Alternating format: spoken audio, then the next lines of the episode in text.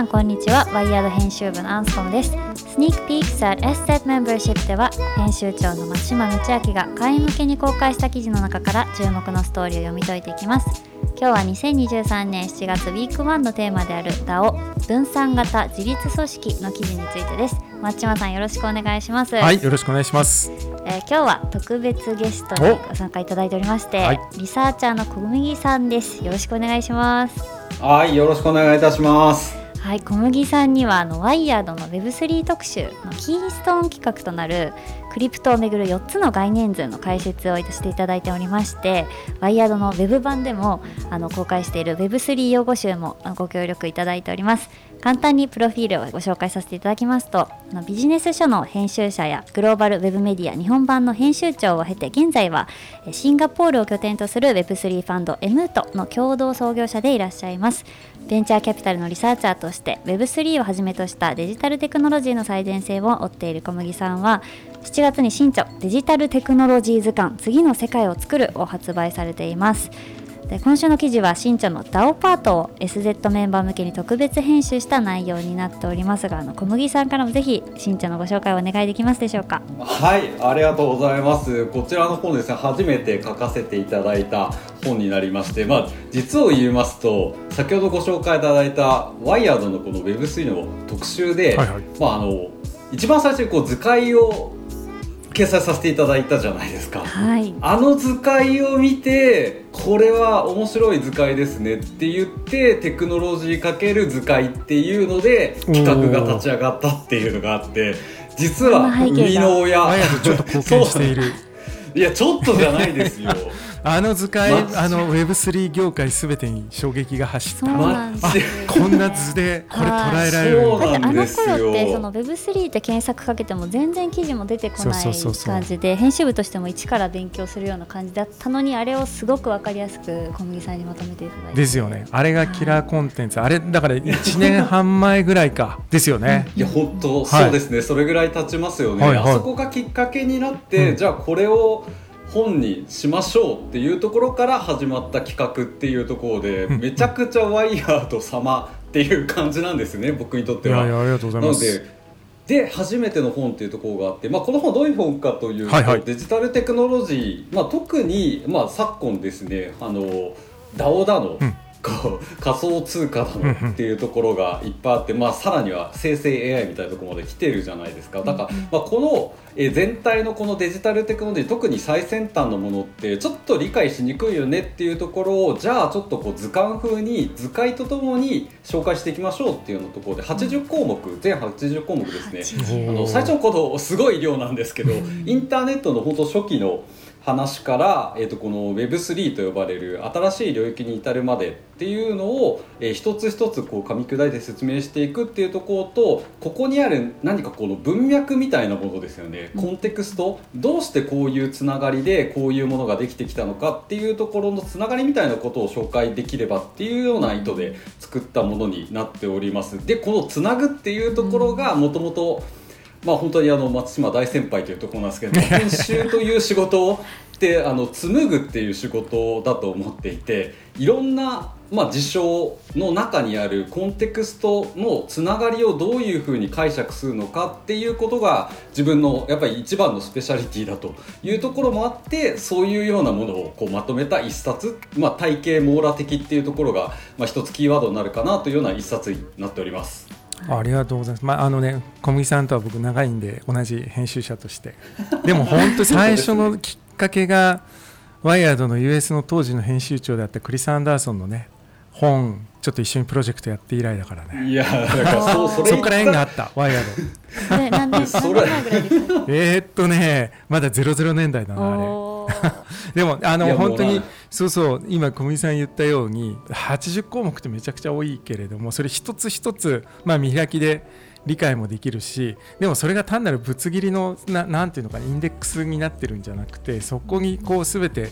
横串でこう文脈が通されているっていうところがすげえなっていう。すっごいかどうかわかんないんですけど一番やっぱり気を使ったところはいかに分かりやすく誰にとっても理解できるようにちゃんとこう、えー、編み込んでいくのかみたいなところはかなり意識的にやらさせていただいててやっぱ言葉の選び方一つとっても、あのこれが分かりやすいかどうかっていうところを意識的にこうやってますね。なので、まあ、どこから読んでもいいような本になってるっていうのは一つですよ、ね、特徴としてありますね。あの必ず机かベッドかどっちかに一冊はあのこれ聞いてるワイヤード読者は必見ということなんですけれども小麦さんってあのツイッターでもねすごいいろいろこう昔から図解まあそれこそ僕ら Web3 号でもお世話になった図解ってやっているんだけれどもこの本は図は全部もう一度書き起こしてるんだ。書き起こしてましたね。原案があります。原案を小麦さん作って。はい。あの原案のスライド200枚ぐらいあります。死ぬほど労力かかってますね、すごいねいや難しい概念だからこそもうぜひ皆さんに読んでいただきたい最高の入門書だと思うんですけれども。あの身長拝見させていただくといくつか章がありまして例えばお金の流れを変えるテクノロジーとかビジネス組織とか社会国家を変えるテクノロジーとかあるんですけど本当に魅力的なキーワードが多数並んでる中で SZ 向けには DAO の項目をセレクトいただいたと伺っております。選んでいただいた理由とか意図について教えていただけますでしょうか？これはもう間違いなくワイヤード読者の皆さんだからこそ一番難解だと僕は思ってます。この章。いや確かに。第5章国家社会っていうところって、一番この本の中でもやっぱり一番後ろのクライマックスに持ってってるものなので、うん実は難しくて難しいっていうのはどういう意味かというと事前のやっぱりこのコンテクストを理解してないと絶対こう読んでパッと読んで分かんないだろうと思うんですけどもそこの多分背景っていうのをワイヤード読者の皆さんならば共有してるはずだだからワイヤードでこそ価値を持つパートなんじゃないのかっていうようなところでまず大きくですねこの国家特に DAO ですね、うん、あのこう自立型分散組織っていうようなテーマって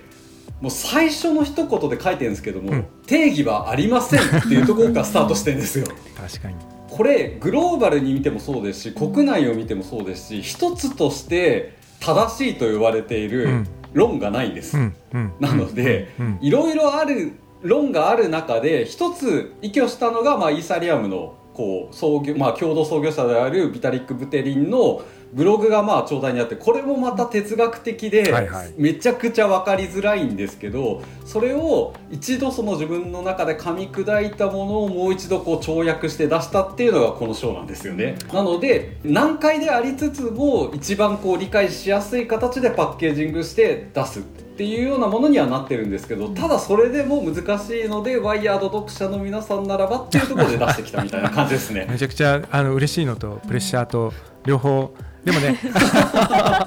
いや確かに本当あの DAO の部分は割とねあのワイヤード的にも大好物というか多分 Web3 で一番触ってきてはいたジャンルでもあるのででも改めて割と小麦さんに中からの抜粋がいいと思うんだけれども、うん、でもなんかどういう形がいいかなって言ったら割とはもう僕考えがあります。パーンっつってすぐ翌日出てきたもう DAO を5回連続でやりましょうみたいな。速攻できて。でもやっぱりあのリード書いてる時に自分でもあのこれ半分自分の告白なんだけど分かってるようでちゃんと分かってない。あのダオダオってもう散々みんなで言いまくってるんだけどじゃあ果たしてダオってどこにあるのか見せてくれって言われた時にあなたはどうするかっていう問題の時にやっぱりこのブテリンの3つのねだからこれもあれだ小麦さんが随分ちゃんと消化して、こう丸めてるから分かりやすくその3つのその DAO の要件っていうのがあってあとそれを今回は AFT と NFT っていうその2つのまあトークンをどのように使ってるのかっていうことでさらにあの4つにタイプを分けてるんだよね。だからすごく構造として分かりやすくなっていて、まあ、この整理されてる整理されてるのから入るとあもともと DAO ってこういうことだったんだって思うかもしれないけどこれ完全に世界の中で小麦さんの発明だからね。この整理の仕方が、ね、実はそうなんですよね。あのこの整理の仕方は完全なオリジナルの整理で、うんうん、DAO の本質的な理解をするにはどこに着目するのかっていうところでいくと、うん、僕はこのあのブテリンが言ってるこう内部資本インナーキャピタルをどういうふうにこうガバナンスしていくのかっていうことが DAO なんじゃないのかっていうところだと捉えた時に、それを構成する要素は何かって言った時にトークンなんじゃないのかっていうふうに感じたのでその、まあ、世界中にあるこう DAO と呼ばれてるもののプロジェクトのトークノミクスをまず見たんですよね。でトークノミクスを見た時にこの4つのタイプに分けられるっていうことに気づいてこの4つの分け方をしたっていうところに至るっていう感じなんですよね。なのでこれ一見グローバルで標準でこういう分類をしてるっていうふうに。タイプ3とかなんか普通にありそうな気してくるもんね。そう。するんですけどこれはもう完全にオリジナルの分類の仕方で、あの通常だとなんかメディア DAO とか、うん、その目的別に分類しちゃうんですよね。極めて分かりにくいと僕は感じていた分類の仕方でソフトウェア DAO みたいな感じでこうなんだろうそれってあのオープンソースとじゃあ何が違うのとかなんかそうすごい分かりづらいな目的別にしちゃうでで目的って何かというとそれは株式会社っていう組織体と、うん DAO, DAO が何が違うのかっていうのが理解できてればいいわけじゃないですか、おそらくその株式会社が何の目的でやってるかどうかはまたレイヤー違う話だよねっていうのと。その通りです。目的別にやったら DAO は無限にできてしまうっていう話でなぜかというと株式会社は利益という一つしかないんですよ目的が、でも DAO は利益のためじゃないっていうのが本書の主張になってるしおそらくそうだと僕が信じているものなんですね、うんうんうん、そうすると何を目指す DAO であるかっていうのは、無限にあるっていうふうに考えると分類は不可能なんじゃないのかっていうふうにリサーチャーとして感じたっていうような流れがありますね。ありがとうございます、はいこの辺が水曜日のこの DAO は個よりも全体の利益を優先的に追求するああここねすごい思想性が、うん、あの小麦さんの思想性がボコンと、うん、DAO 整理してますって言いながらガンガンそこら辺でこうあのそう自分のこう主張を入れてるなっていうのがすごいいいなとあのとんがったダオセルのはビタリックですけどね。うんうんうんうん。あの、まあ、確かに若干あるかも。うんそうあと僕 DAO の議論をこういろいろしていてよく感じるのがそのスマートコントラクトの部分を、がこうねぐられてるような議論が多くてなんかそうするとこう単なるフラットなシステムとか単なるその分散型のシステムとかまあなんかいろいろそのね経営組織論でそういうの一時期流行りましたけれどもなんかそことぐちゃぐちゃっとなってるようなアリューダオをまあなんかこの1年2年散々見てるような気がするんですけどなんかそこのねドライバーとしてのスマコンみたいなどういうふうに捉えてるんですか？いやもうおっしゃる通りでよくある間違いであのコラム、まあ、あの今回ワイヤードに残念ながら掲載できなかったんですけど、うんうん、コラムとして書いてるところで、うんうん、ビットコインは DAO であるっていう議論がよくなされるんですよ。はい、いや違うと。うんビットコインにはインナーキャピタル内部資本がないし、うん、それをどう使うかを決める組織ガバナンスもないっていう話なので、うん。うん、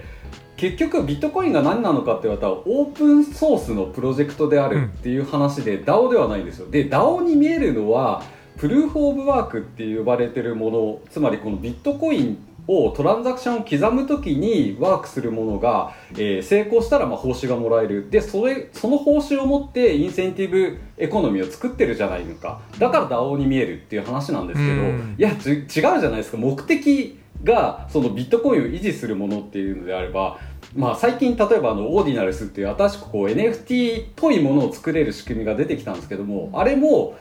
内部資本を買ってそこに予算を振り分けて作ったのは分かるんですけど完全オープンソースなわけですよ。なるほど、はい、そこそれを作った人に別に報酬は発生してないしっていうふうに考えていくと別に組織でも何でもないっていう感じじゃないですか。あのビットコイン自体は、まあ、緩やかな共同体みたいな感じなのかもしれないですけども、そう考えるとあのビットコインは DAO ではないって話になるっていう話と同じようにさっき松島さんがおっしゃった通り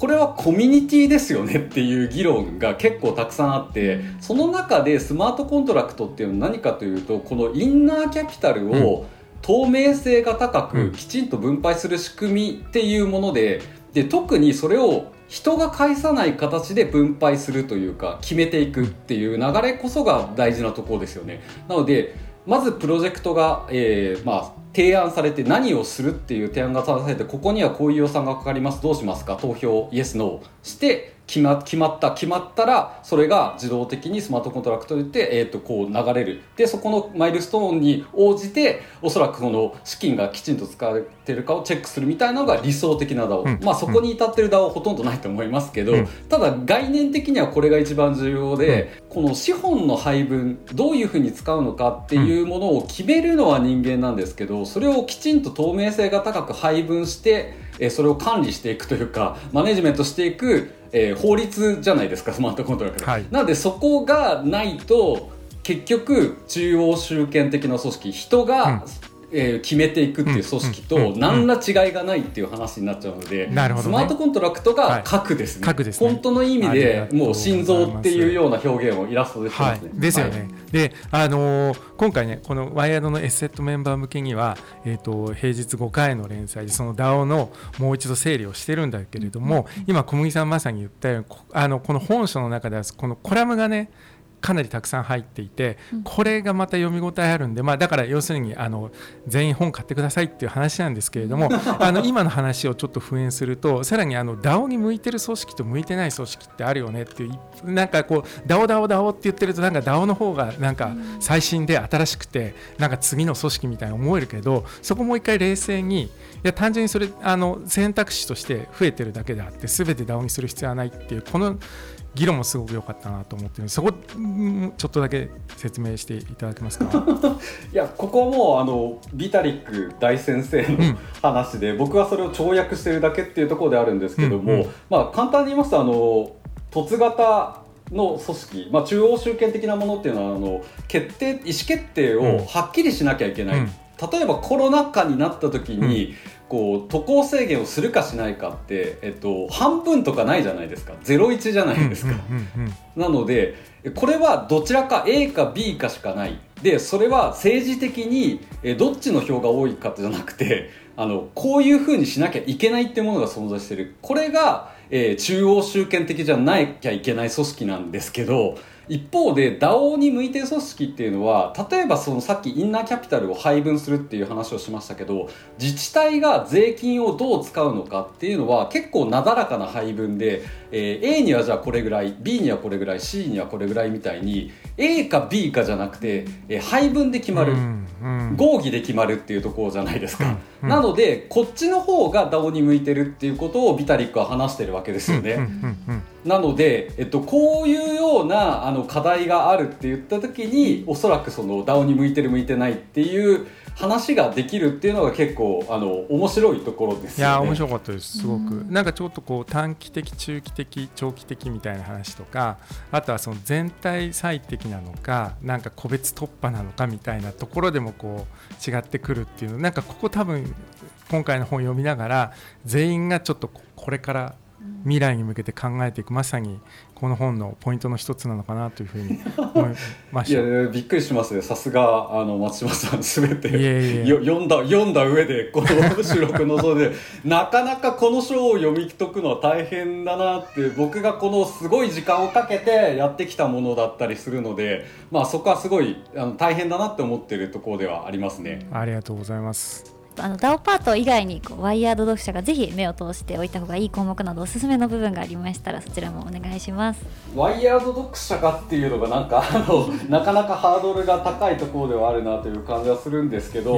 まあ基本的にはやっぱりあの経済の仕組みっていうのに非常に影響があるなと思っているっていうところがあのやっぱりブロックチェーンの一番大きな特徴で、まあ、価値のインターネットって言われているところなので、うん、この価値の移転の仕組み方法っていうものを結構詳細に書いてあるわけですよね。なので何が例えば価値化できるのかあの価値にすることができるのか何をトークン化できるのかみたいなところっていうのは一つ考えてほしいなと思ってるポイントですしそれをこうどういうような仕組みがその価値の移転をしているのかっていうこの構造的な理解っていうのが結構ポイントになってまして例えば DeFi って言われた時に、単純にえー、例えば株の取引でいうとこうピアトゥピアのこう相対取引みたいなところで板を作ってみたいな話になっていくんですけど DeFi ってプールを作るんですよね。みんなから預かった預金みたいなのがあってこれが、えー、なんだろうこう、えー、AMM っていうこう一つのこの仕組みに乗っかってピアトゥピアに交換されていくみたいなところだったりしますので